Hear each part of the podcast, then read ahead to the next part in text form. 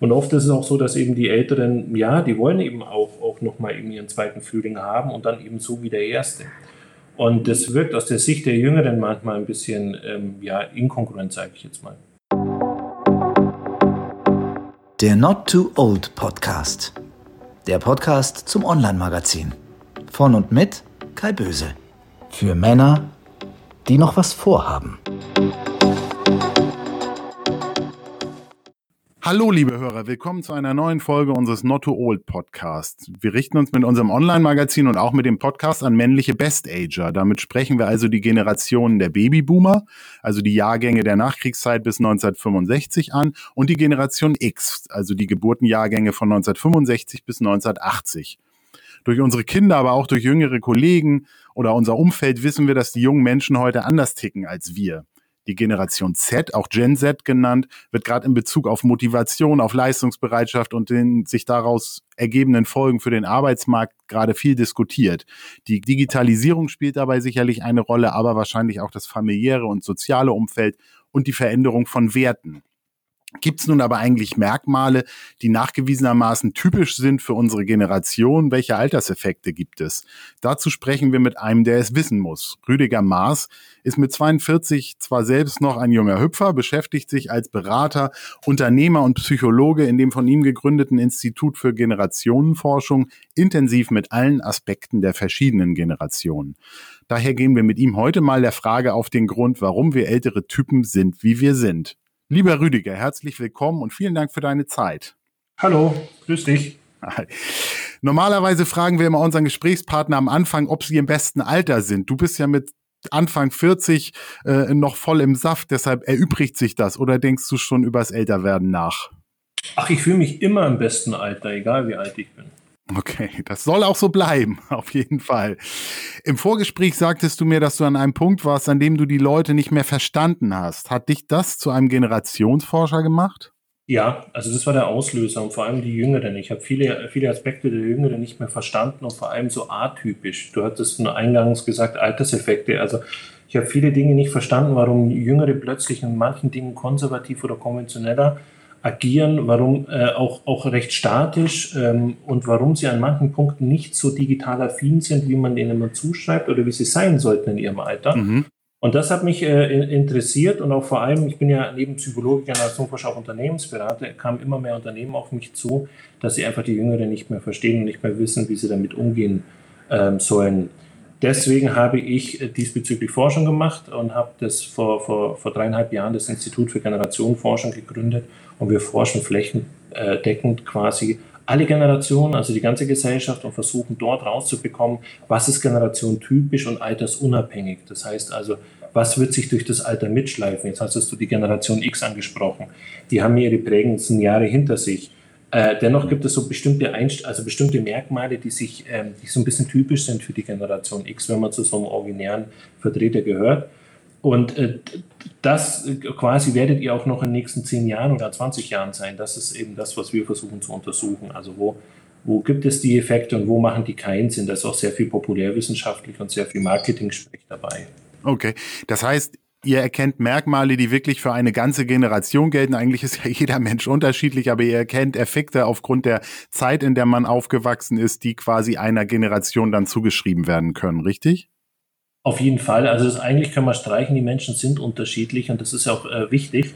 Aber es gibt gewisse Rahmenbedingungen, die für alle dann, äh, die für alle in irgendeiner Form gleich gelten. Also bin ich in Ostdeutschland aufgewachsen, dann hatte ich halt eine Rahmenbedingung, die einfach unterschiedlich war, unabhängig von meiner individuellen Entfaltung zu Westdeutschland.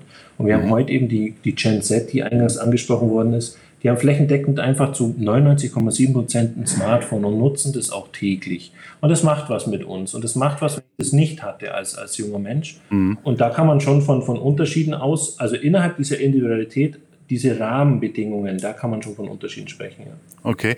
Sag vielleicht noch zwei Sätze. Wer sind Kunden und Auftraggeber? Also was für Fragestellungen bearbeitet ihr? Forscht ihr grundsätzlich und immer oder habt ihr immer konkrete Aufgaben und äh, Aufträge sozusagen? Naja, beides. Also wir kriegen tatsächlich Aufträge im Sinne, kriegt man das raus, also auch für, für das und das Produkt, äh, kriegt man das raus oder warum, warum haben wir keine Nachwuchskräfte mehr, warum wollen bei uns die Leute nicht mehr aufsteigen oder, oder, oder. Und auf der anderen Seite forschen wir natürlich immer zu aktuellen Trendthemen. Also Corona bietet sich da natürlich an.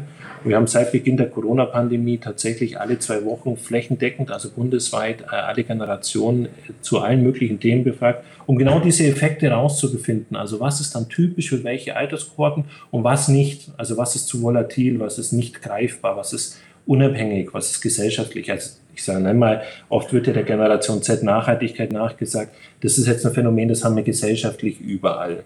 Mhm. Also wir haben, ne, wir haben alle Generationen wollen jetzt nachhaltig sein. Das ist jetzt nichts, was die Jungen äh, originär erfunden haben. Das ist ganz im Gegenteil. Das war ja in den 80ern noch viel, viel intensiver mit der Anti-Atomkraftbewegung oder FCKW äh, frei und so weiter oder, oder ähm, können sich, glaube ich, viele noch erinnern an dieses Umweltschutzpapier oder eben der blaue Engel und solche, solche Dinge. Das war immer irgendwann ein Thema. Ähm, das ist was Gesellschaftliches. Was vielleicht äh, untypisch ist, ist, wenn dann junge Leute plötzlich so regeltreu sind. Wenn die sich sehr stark an Vorgaben klammern oder halten, ist eigentlich eher untypisch für Jugendlichen, die äh, eigentlich in ihrer rebellischen äh, Zeit Regeln hinterfragen. Mhm. So, und da haben wir was, wo wir sehen, dass die Generation X oder die Babyboomer da viel rebellischer agieren, also viel mehr diesen Alt-68er oder mal Regeln hinterfragen oder auch individualistischer reagieren. Also wir mhm. sehen bei den Jüngeren einen sehr starken Drang hin zum, zum Kollektiv. Also alles, was, was innerhalb der Gemeinschaft gut ist, ist auch für uns gut oder für mich gut, dieser Gedanke. Und äh, die Generation X ist da eigentlich sehr individualistisch aufgewachsen. Das heißt also alles, wo grenze ich mich ab? Und wenn ich mich abgrenze, dann hinterfrage ich halt auch schneller Dinge. Mhm. Mhm. Okay.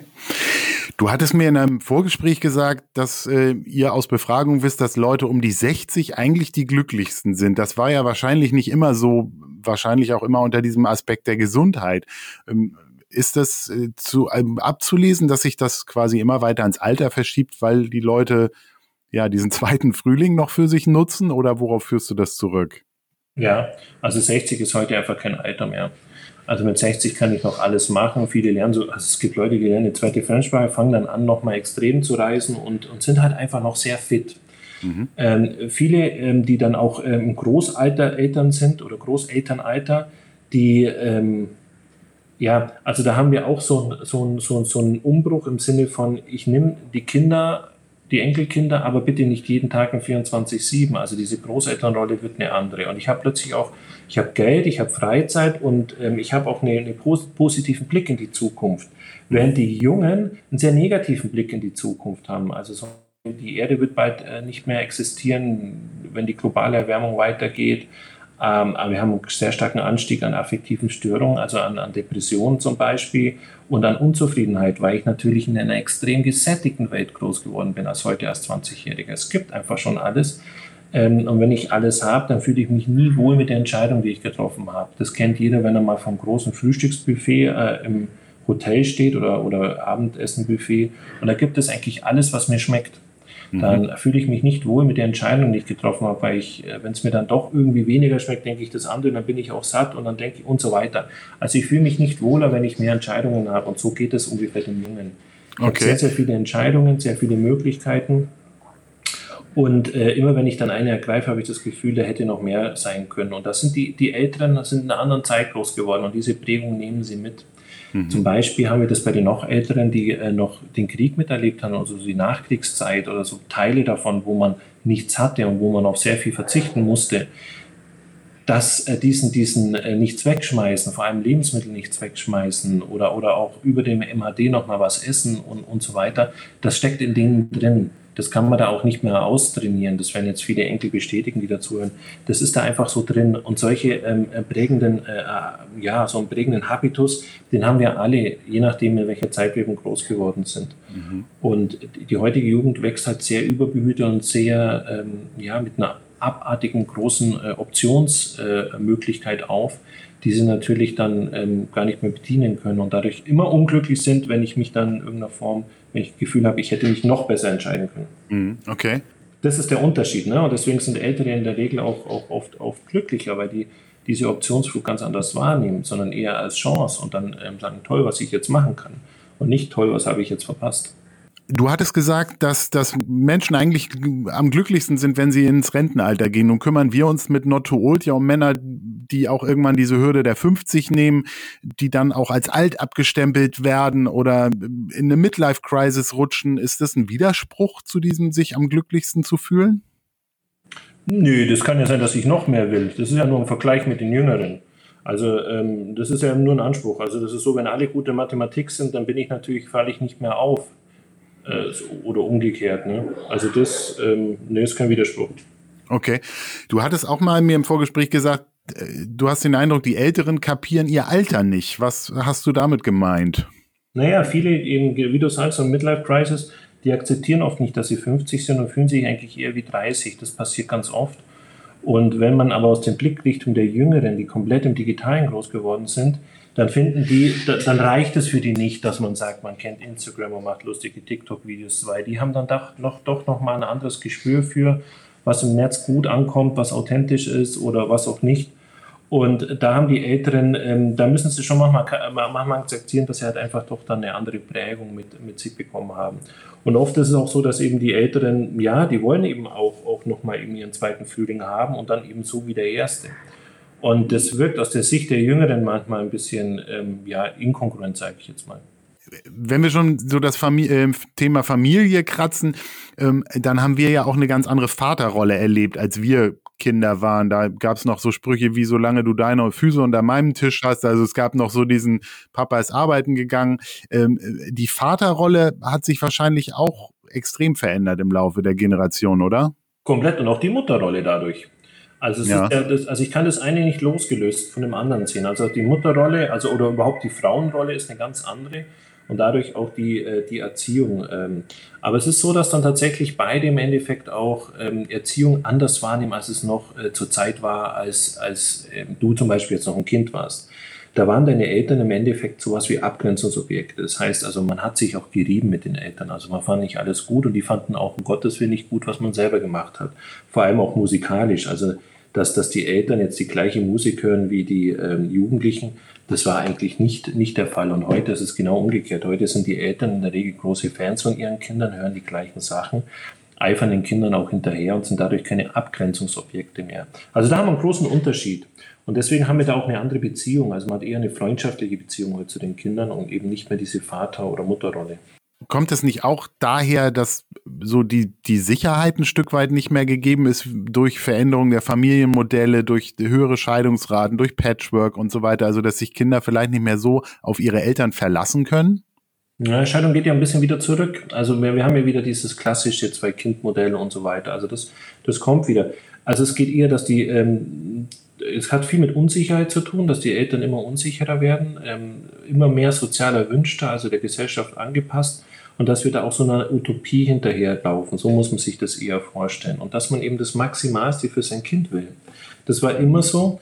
Aber irgend, also das steigert sich natürlich. Wenn ich nach dem Zweiten Weltkrieg äh, war das Maximalste, dass mein Kind halt im Frieden äh, aufwächst. Dann später äh, war das Maximalste, dass, dass jeder einen Job hat und gut verdient. Und, und wir haben halt einen, ab, ab irgendeinem Punkt quasi dieses Maximalste halt einfach übertrieben, machen aber weiter.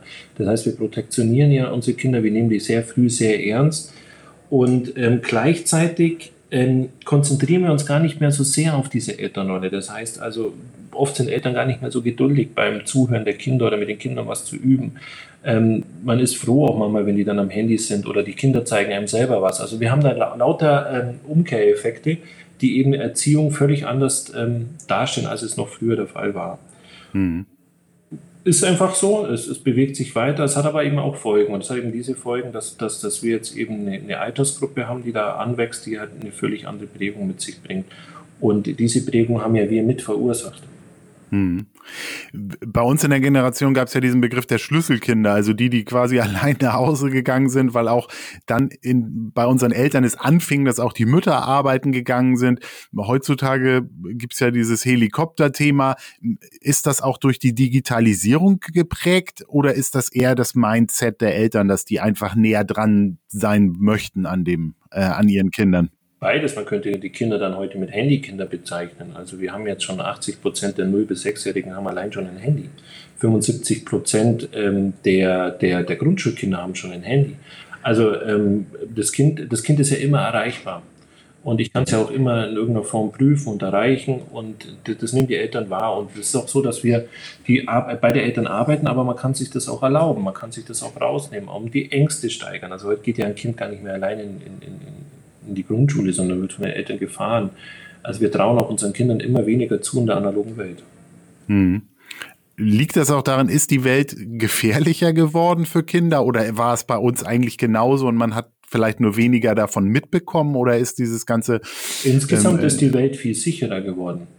Also wir haben Rückgang an Kriminalität, an Aggression, wir haben Rückgang an, an Alkoholkonsum, also exzessiven und so weiter. Also insgesamt ist die Welt viel, viel sicherer geworden, aber auch viel vernetzter. Wir erfahren jetzt, dass in Myanmar ähm, ähm, ich sage mal, Demonstranten äh, erschossen werden. Das erfahren wir. Das hätten wir vielleicht früher in der, der Intensität gar nicht erfahren.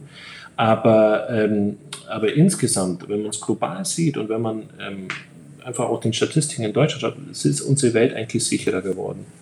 Mhm, okay. Du hast schon gesagt, dass viele Kinder schon sehr früh ein Handy haben. Dann sind die ja auch oft auf Social Media Plattformen, wo es viel so um sich präsentieren und auch Reaktionen einholen geht. Wie, wie verändert das äh, das ähm, Verhalten der Kinder und wie könnten Eltern da vielleicht äh, sorgsamer heranführen? Ich sage mal so, die Kinder mittlerweile gehen da sorgsamer um als die Eltern. Also viele Eltern sind ja auch auf, auf Facebook präsent, posten da Kinderbilder oder, oder, oder scheren das auf, auf WhatsApp-Status.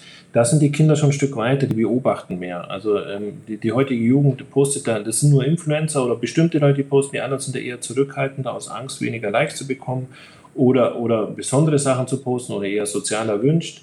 Und da sind die Eltern eher ähm, ähm, so ein bisschen, vor allem sind es dann so diese, ja, also die Leute, die halt Zeit haben. Ne? Es gibt ja auch diese 50 plus, die dann, keine Ahnung, die halt viel Zeit haben dafür. Und die sind sehr aktiv in Social Media und haben ein ganz anderes Userverhalten wie die Jüngeren. Das sind auch, ne, auch, auch oft diese, die dann Kommentare schreiben oder die dann ähm, ja auch sehr aggressiv im Netz auftreten, sind tatsächlich eher die Älteren, nicht die Jüngeren. Okay.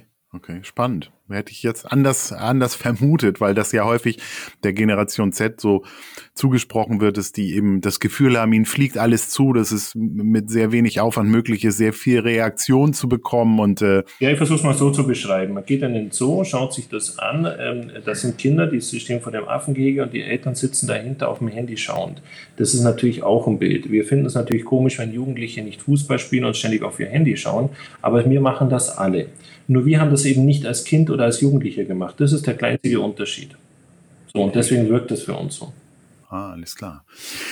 Du hattest vorhin schon das Thema ähm, Musik ähm, angesprochen. Wir hören die gleiche Musik wie unsere Kinder. Ich erinnere aus meiner Kindheit, wie gesagt, ich bin Jahrgang 71, ähm, äh, da gab es so diese Jugendkulturen. Es gab Punks, es gab Skater, es gab Skins, es gab Mods. Das war ja nicht immer nur eine Mode und eine Musik, sondern auch ein Lebensgefühl und häufig auch schon die von dir angesprochene Rebellion. Wo, wo ist diese Kultur hin? Äh, du hattest schon gesagt, Heute hat sich das aufgelöst, oder? Ja, genau. Wir haben sowas wie Neokonventionalismus. Es geht alles in Einheitsbrei auf. Äh, das haben wir gar nicht. Wir haben keine Abgrenzungsobjekte. Es gab äh, zum Beispiel, jetzt, wenn man diese Wellen mal an hat, man die deutsche Welle gehabt, da gab es die dunkle Welle, diese Gothic-Welle. Da gab es die, äh, die Punk-Bewegung, war die Gegenbewegung von der Hippie-Bewegung. Da gab es die Metal-Bewegung, die Pop-Bewegung. Es gab immer irgendwie eine Nische, zu der ich äh, mich hingezogen habe. Und da hatte ich aber auch gleichzeitig ein Abgrenzungsobjekt. Also ich hatte auch gleichzeitig auch, auch Feindbilder so, die, die ich da schlecht geredet habe. Also es gab für jeden irgendeine Nische und es gab halt auch für jede Nische dann auch so ein, so ein Gegenteil, von dem man sich abgegrenzt hat. Dann gab es dann plötzlich sowas wie Poser, wo man gesagt hat, der ist ja gar kein richtiger Skater, der ist ja gar kein richtiger Punk. Also es gab dann auch ja Vorschriften, wie da jemand zu sein hat, wenn er das sein möchte und äh, äh, das war dann auch oft mit politisch links-rechts verknüpft und, ähm, und es war, egal was es war, es waren auf jeden Fall immer Dinge, die die Eltern nicht gemocht haben. Also die Eltern haben in der Regel, waren die keine Punks oder, oder haben kein Death Metal gehört oder, oder was auch immer. Also die, mhm. das war, war, war tatsächlich einfach anders und man hat das da eher ausgelebt. Jetzt, jetzt bin ich mal... Ähm, ja, auch, auch, auch das Thema Rebell, das waren ja auch mit Frisuren, mit Kleidung, da gab es einen richtigen Kleidercode. Das haben wir gar nicht. Schau ich bei Friday for Future, ich sehe da keine Fashion, Musik oder irgendwas für eine Bewegung. Ich sehe keine Gegenbewegung, ich sehe da kein, ich sehe da einen richtigen Einheitsbrei und der ist immer sehr, sehr Konsum, konsumlastig. Hm. Okay. Du hattest auch mal gesagt, Kinder haben heute keine Feindbilder mehr. Ist das nicht eigentlich was Gutes oder braucht man immer einen Gegenüber, um sich auch irgendwo dran zu reiben? Naja, der, der Feindbild, also das ist, es ist quasi eine Generation höher gesprungen. Es ist dann schon, dass man, dass dieses äh, Okay Boomer oder sowas, das ist dann schon so ein Meme, das von den Jüngeren eher geprägt äh, ist. Ähm, ähm, da ist sowas wie Trump, ist schon, schon für den einen oder anderen dann so ein Feindbild der Jüngeren ähm, weil die äh, das, das Gefühl haben, dass die Älteren dann sehr viel blockieren von ihrer Zukunft. Und mhm. das, dass, dass die in einer Welt leben, die quasi nicht mehr adäquat ist mit der Welt, wo die, wie die Kinder aufwachsen, äh, zum Beispiel in so einer liberalen Welt. Ähm, das ist immer so eine einseitige Betrachtung. Also wenn die Jüngeren auf die Welt blicken oder eben die Älteren in dem Fall. Äh, objektiv gesehen sind beide in der gleichen Welt und ähm, beide äh, missachten da den, den, Pluralitätsgedanken, dass wir eigentlich ähm, immer breiter werden. So, und deswegen kommen, sind die Feindbilder dann eher so in, in, in einem, ähm, einer abstrakten Umgebung. Also es ist keine, kein, ich kenne die gar nicht mehr. Genauso wie ich äh, auf Bewertungsportalen Leuten vertraue, die ich gar nicht mehr kenne. Also es ist dann so eine imaginäre Community, auf die ich zurückgreife oder von der ich mich auch lenken lasse. Das ist, schon unter, das ist schon ein Unterschied. Jetzt, wenn du 71 geboren bist, kanntest du eigentlich die, die Leute, die ähm, in deinem Umfeld, wenn du, wenn du irgendwas wissen wolltest. Hm. Und die Feindbilder waren damals dann eher politisch links oder rechts. Also es war dann schon eher, äh, und die, die Feindbilder hatten dann auch die, die also du warst ja in, in, einer, in einer Gruppe, in, in einer Kohorte und, und äh, diese, diese Kohorte hatte auch diese Feindbilder ein Stück vorgegeben. Die waren aber dann nur innerhalb von deiner, von deiner Gruppe quasi in irgendeiner Form äh, interessant, für die anderen vielleicht gar nicht mehr greifbar. Also ähm, ich weiß nicht, welche, welche Musik du gehört hast, aber da gab es dann schon äh, bestimmt auch eine, eine, Gegenmusik. Das hat man dann einfach nicht gehört und hat man nicht gut gefunden, sage ich mal. Das gab es ja damals bestimmt, ja. Ja. Du hattest schon die Rebellion angesprochen. Du hattest gesagt, heute ist es sehr, sehr vereinheitlicht. Wenn wir jetzt so aufs Berufsleben gucken, findet nicht aber dort die ähm, Rebellion der Generation Z statt? Für uns war, uns war es ja noch so, dass wir zur Arbeit gegangen sind und das äh, auch nicht hinterfragt haben, wie dort ähm, vielleicht eine Hierarchie eingesetzt wurde. Und ähm, heutzutage ist ja für die nachfolgenden Generationen das Thema Work-Life-Balance wichtig. Ähm, sind wir vielleicht als deren Eltern auch ein Stück weit schuld daran, dass sie sagen, so möchte ich aber nicht arbeiten? Naja, also Work-Life-Balance ist, ähm, das war für die Generation dazwischen wichtig, also für die ähm, zwischen 30 und 40. Wir hatten, da hatten wir dann auch ein Work-Life-Blending. Man hat also Freizeit sehr stark mit Arbeit vermischt. Die Arbeit sollte Sinn machen oder, oder soll ja für diese immer noch Sinn machen. Bei den Jungen ist es ganz anders. Arbeit mache ich halt einfach. Das ist aber kein Mittelpunkt mehr. Wir sprechen hier von der Work-Life-Separation. Also ich möchte die Arbeit und Freizeit klar gedrängt haben. Und eigentlich ist Freizeit für mich wichtig. Arbeit ist vielleicht nur der Mittel, um, um meine Freizeit zu bezahlen. Aber eigentlich, eigentlich sind die Jugendlichen so eher gepoolt. Hm. Also da findet keine Rebellion oder irgendwas statt. Gegen was denn? Also ich, ich wenn es mir nicht gefällt, gehe ich, hole ich mir den nächsten Job. Wichtig ist, dass meine Freizeit, dass ich meine Freizeit machen kann. Hm. Ja, ich glaube auch, dass dann äh, schnell ähm, ja der Arbeitgeber gewechselt wird, dass es keine Bindung mehr gibt. Heute sich kaum einer noch die silberne Anstecknadel für zehn Jahre Betriebszugehörigkeit ansteckt, weil ähm, so lange kaum einer äh, unter einer Flagge segelt. Ne? Es ist auch so, dass sowas gar nicht mehr bewundert wird von den Jüngeren. Also das ist auch, das war ja früher so im, in den 80er, 90er, wow, der ist schon 20 Jahre im Unternehmen, der kennt bestimmt alles. Wenn heute einer 20 ist, dann ist dieser Erfahrungsschatz äh, für die Jüngeren gar nicht mehr interessant, weil die sagen, wow, der ist ja sehr analog geprägt, ähm, ob das mich weiterbringt. Ach, der hat ja nur diese Firma gesehen und so. Das ist eine ganz andere, ein ganz anderer Bezug zu so, zu so, ja, zu so einer Art von Status. Okay. Wenn wir jetzt da nochmal auf die Generation X gucken, äh, mit die wir uns ja ein bisschen in den Fokus gerückt haben. Ich, ich weiß es noch, dass man damals eben für das gläserne Eckbüro lange gearbeitet hat oder für den Tiefgaragenstellplatz. Also da ging es auch äh, immer um diese Karriereleiter. Ähm, wo stehen die über 50-Jährigen heute im Berufsleben?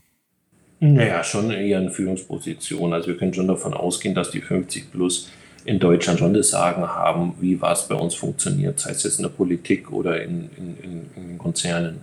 Hat man da aber nicht auch Sorge, dann von den Jüngeren überholt zu werden? Ich weiß, dass früher haben Leute noch äh, mit ihrem Alter kokettiert und gesagt, ich bin hier der Älteste, so nach dem Motto, mir kann keiner was sagen. Heute würden sie das vielleicht nicht mehr sagen, weil sie eben nicht abgestempelt werden wollen als die, die eben die Alten sind. Also äh, beneiden da ein Stück weit auch die, die Generation X jetzt die jüngeren Nachfolgenden, die einfach auch noch mehr Möglichkeiten haben? Oder wie, wie sortieren die sich ein im Betrieb? Nee, weil die ja völlig unterschiedlichen, völlig unterschiedlichen Welten leben. Das nehmen die gar nicht so wahr, was die für Möglichkeiten haben.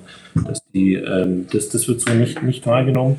Ähm, es ist auch so, dass die, ähm, die Eltern haben eher das Problem, dass diese alten Werte, mit denen sie quasi auch, auch Leute motiviert haben oder mit Leut, Leute gelenkt haben, dass die, dass die bei den Jüngeren nicht mehr greifen. Also wenn ich jetzt mhm. sage, du kriegst ein tolles Auto und du kriegst eben dieses Eckbüro und dann sagen die, ich brauche doch das Büro gar nicht, ich kann das doch von zu Hause aus wunderbar machen, gib mir lieber einen guten, äh, guten Zugang, dass ich das digital ähm, mit meinem Laptop machen kann und gib mir einen guten Laptop oder solche Sachen. Also das, ähm, auch, auch dieses Feierabendbier oder mit dem Chef mal was zu unternehmen und so, das sind Dinge, die, das finden die nicht gut und das sehe ich eher, dass die Älteren oder ähm, ähm äh, die, eben, die eben so geprägt sind, dass sich sehr schwer tun, ähm, was habe ich denn dann noch für Waffen, um da jemanden zu begeistern oder für Möglichkeiten. Das, mhm. das ist eher so, wo ich, wo ich einen großen Bruch sehe ist es denn auch ein Problem für, für die ältere Generation aus diesem Command and Control? Also ich gebe jemandem eine Aufgabe und gucke danach, hat er sie erledigt, eigentlich zu wechseln auf dieses Modell, dass äh, schnell auch Verantwortung abgegeben wird, was ja gefordert wird von nachfolgenden Generationen. Die wollen sehr schnell auch ein, ein, ein großes Rädchen sein in diesem ganzen Modell. Also, ja, aber nicht mit Verantwortung. Also die wollen ein großes Rädchen sein, aber Verantwortung übernehmen ist eigentlich jetzt nicht der Zeitgeist der, der, der Jungen die jetzt auf dem Markt ah, okay. der Generation Z. Also das sehen wir immer wieder, dass wenn die Verantwortung zu schwer wird oder man sich ähm, neu beweisen muss, dass das eher, eher abgelehnt wird. Und würdest du denn noch sagen, dass sich Männer über 50 noch trauen, den Job zu wechseln ja. oder fängt man da dann schon an, so ein bisschen doch zu klammern? Nee, also auch das, es gibt immer mehr Firmen, die, die, die genau jemanden suchen, der halt schon ähm, Berufserfahrung hat über 50 jetzt. Also das ist für Firmen schon noch interessant, über 50, der kann ja noch zehn Jahre bei uns arbeiten, der hat eine große Expertise, den können wir gut einsetzen. Also auch das ähm, äh, ist kein Alter äh, mehr für viele Unternehmen, also viele Unternehmen, wo ich sage, die haben jetzt da keine Bauchschmerzen, jemanden zu nehmen über 50. Und das wird auch wahrgenommen. Ich würde gerne abschließend noch das Thema Freizeit einmal kurz beleuchten. Du hattest mir auch im Vorgespräch gesagt, äh, da kamen wir auf das Thema über die Musik zu, zum Thema Festival. Da sagtest du, unsere Kinder haben eigentlich gar keinen Bock mehr auf Rock am Ring. Das ist ihnen zu viel Bier und Kotze. Das fand ich so eine ganz äh, spannende Aussage, weil eigentlich sind diese Dinger ja immer ausverkauft. Ähm, äh, trägt sich das wirklich durch die eher etwas älteren Generationen? Ja. Wie ver verändert sich das Freizeitverhalten? Ja, auf jeden Fall. Also auf jeden Fall sind da die, das ist eben die, die Eltern, die dann halt tatsächlich das noch, noch erleben oder es noch gut finden. Während viele Jüngere dann einfach da dieses, das nicht verstehen, wie man dann im Zelt leben kann und dann äh, zelten kann und man stinkt nach Schweiß und was auch immer. Also das, ähm, da, da, wird sich auf jeden Fall auch die Veranstaltungsbranche ändern müssen oder ändern werden, wenn sie da diese Jungen in irgendeiner Form begeistern wollen, noch ähm, was physisch zu machen. Jetzt ist natürlich so, dass Corona nochmal einen richtigen Bruch gemacht hat. Jetzt waren ja alle gezwungen, mhm. digital zu sein. Und jetzt merken natürlich auch die Jüngeren, dass ihnen was fehlt. Vor allem Studium, Schule. Ähm, man, man, es fehlt die physische Nähe und es kann sein, dass da nochmal eine Bewegung reinkommt. Okay. Aber siehst du denn, dass äh, Konzerte wird es das weniger geben, weil es äh, eigentlich keinen mehr hinterm Ofen hervorlockt? Also siehst du das schon so langfristig vielleicht? Das ist in 20 Jahren oder in 30 Jahren? Ja. Also ja. Die, die, die Älteren werden ja auch immer älter, also die werden das jetzt nicht einfach ablegen äh, und das Gefühl. Also wir werden, wir werden wahrscheinlich, wie alles, es wird breiter. Also es werden viele geben, die sagen, nee, also das, das, das brauche ich mir gar nicht live geben.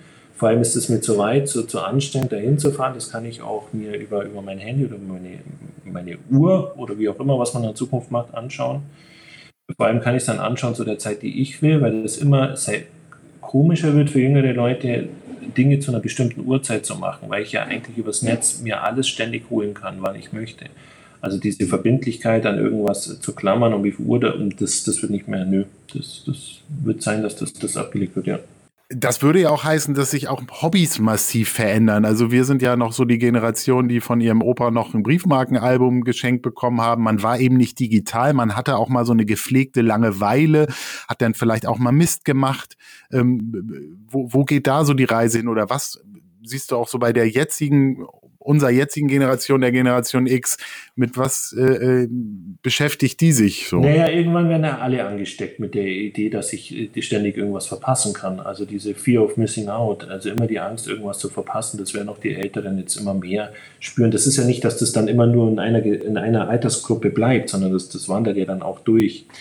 Ähm, mhm. dieses, äh, diese Langeweile, da würden die Jugendlichen halt sofort ihr Handy rausholen. Also diese gepflegte mhm. Langeweile, dass man da auch mal aus dem Fenster schaut oder ja, wie du jetzt sagst, Briefmarken sammeln, das wird es so gar nicht geben, weil das wird, äh, das Netz ist, da gibt es alles Mögliche, ich lasse mich beriesen, ich schaue mir dann halt TikTok-Videos an oder was auch immer. Ähm, objektiv ist es dann eine Art von Langeweile, aber ich werde entertained. Ich werde zugeschüttet, ich werde entertained und dieses sich selber was zu suchen, äh, selber was aufzubauen oder Freunde anzurufen, was die gerade machen, das nimmt natürlich dadurch ein Stück ab.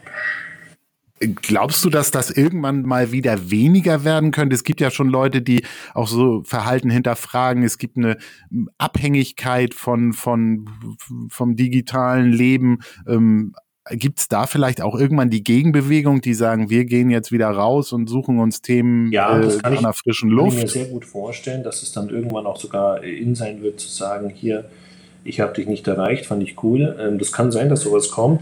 Wir wissen es nicht, das, das wäre jetzt ein Blick in die Kristallkugel. Wir untersuchen das aber gerade, ähm, wie sehr das mhm. tatsächlich äh, angenommen wird. Wir haben aber auch einen sehr starken, äh, eine sehr starke Abhängigkeit vom Internet. Wir haben schon großes Suchtverhalten und ähm, so ein Entzug macht ja auch was mit ein. Also das bleibt auf jeden Fall spannend. Okay. Wenn du sagst, ihr, ihr erkennt da so ein Suchtverhalten, gilt das auch für, für Männer über 50? Ich habe tatsächlich gerade in einer Studie gehört, dass die Männer über 50 die sind, die am meisten Video spielen, weil die das irgendwie auch äh, so mitgenommen haben aus ihrer Jugend und äh, jetzt gerade auch in Corona-Zeiten am meisten vor den Geräten hocken. Also ist, sind die betroffen? Ne, es ist eine andere Form von Sucht. Also ein, ein Videospiel ist nochmal was anderes wie eine Internet- oder Smartphone-Sucht, wo ich tatsächlich die Angst habe, permanent was zu, zu verpassen, wo ich von der Community Likes bekomme oder auch Dislikes, wo ich eine, eine gewisse Abhängigkeit habe. Also ähm, da, da, da findet schon, ein, schon noch eine andere Ausschüttung statt. Also ähm, vor allem an Dopamin, Oxytocin. Bei Videospielen auch, ja, aber in einer anderen, in einer, in einer anderen Form. Also das, das ist schon nochmal noch was anderes und das ist eine andere Intensität.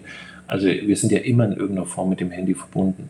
Während die Computerspiele oder die Videospiele, das, das wird der, der 50 plus wahrscheinlich nach der Arbeit irgendwann machen.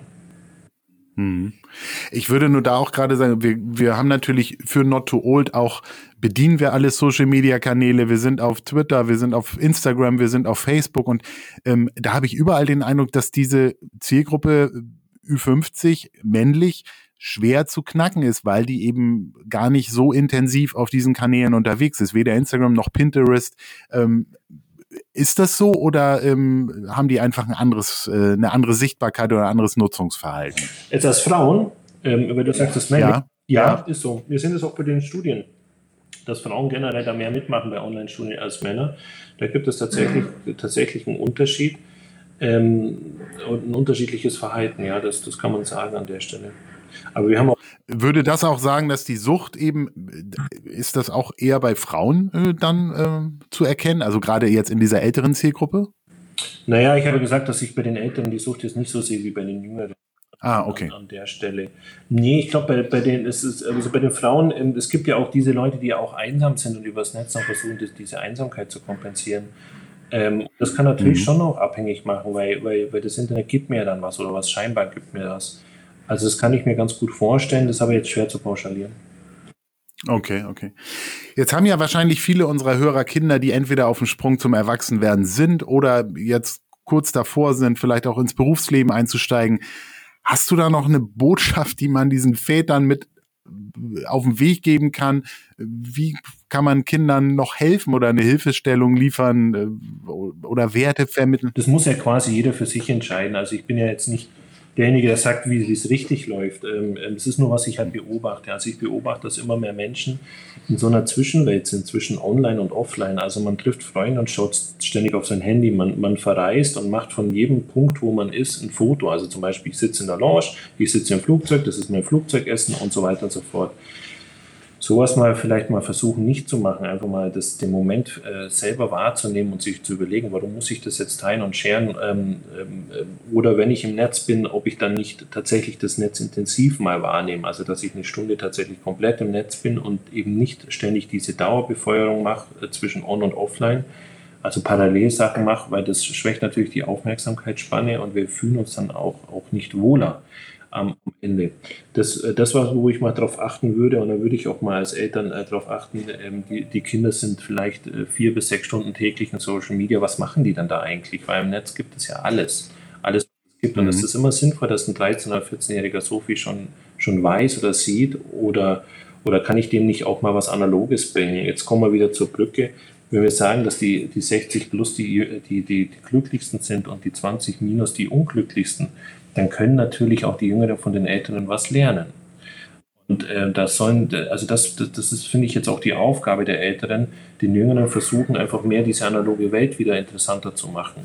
Die Jüngeren auch mal selber entscheiden zu lassen in der analogen Welt, selber auch, auch, auch mal auf die Schnauze fallen zu lassen und selber auch mal wieder aufrappeln zu lassen. Also einfach auch mal die Kinder selber wachsen werden zu lassen, also loszulassen und nicht alles im Netz nachzuschauen oder alles zu teilen und zu posten. Da einfach ein bisschen bewusst damit umgehen. Das glaube ich, da, da, da hat man schon viel erreicht, wenn man sowas macht. Okay.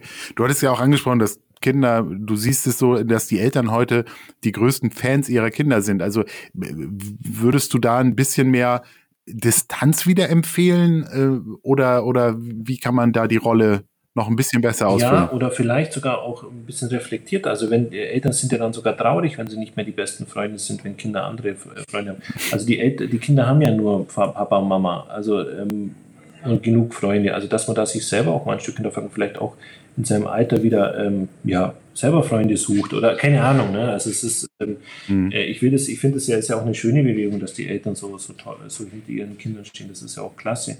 Aber es ist halt nicht in allen Facetten ähm, immer, immer förderlich für die Entwicklung der Kinder. Okay. Das war ein schönes Schlusswort. Lieber Rüdiger, vielen Dank Gerne. für die vielen interessanten Infos, für den spannenden Austausch. Ja, liebe Hörer, auf diesem Kanal gibt es auch weiterhin spannende Themen für Männer in der zweiten Lebenshälfte. Passt auf euch auf, bleibt gesund, abonniert unseren Podcast und gebt uns gerne Feedback. Lieber Rüdiger, vielen Dank. Wir hören hoffentlich auch in Zukunft, ihr habt spannende Themen am Wickel. Ich hoffe, dir hat es auch ein bisschen Spaß auf gemacht. Auf jeden Fall. Also zum aktuellen Thema habe ich auch jetzt gerade aktuell ein Buch rausbekommen, wenn ich das bewerben darf. Das heißt Cyber Psychology in der Arbeitswelt. Es betrifft eigentlich uns alle. Also es geht um die, was macht das Internet mit uns? Und ähm, die Jugendlichen kommen ja jetzt quasi alle in die Arbeitswelt. Was macht das? Was ändert das? Ähm, deswegen heißt der Titel eben so in der Arbeitswelt. Das ist im Hansa ähm, Verlag erschienen äh, letzte Woche und ist gerade frisch auf dem Markt. Kann ich äh, jedem empfehlen. Super, wir werden das verlinken, dass das eventuell auch die Eltern dann für ihre Kinder äh, besorgen können und da gemeinsam äh, mal drin blättern werden. Alles klar, ganz vielen Dank für deine Zeit. Gerne, tschö.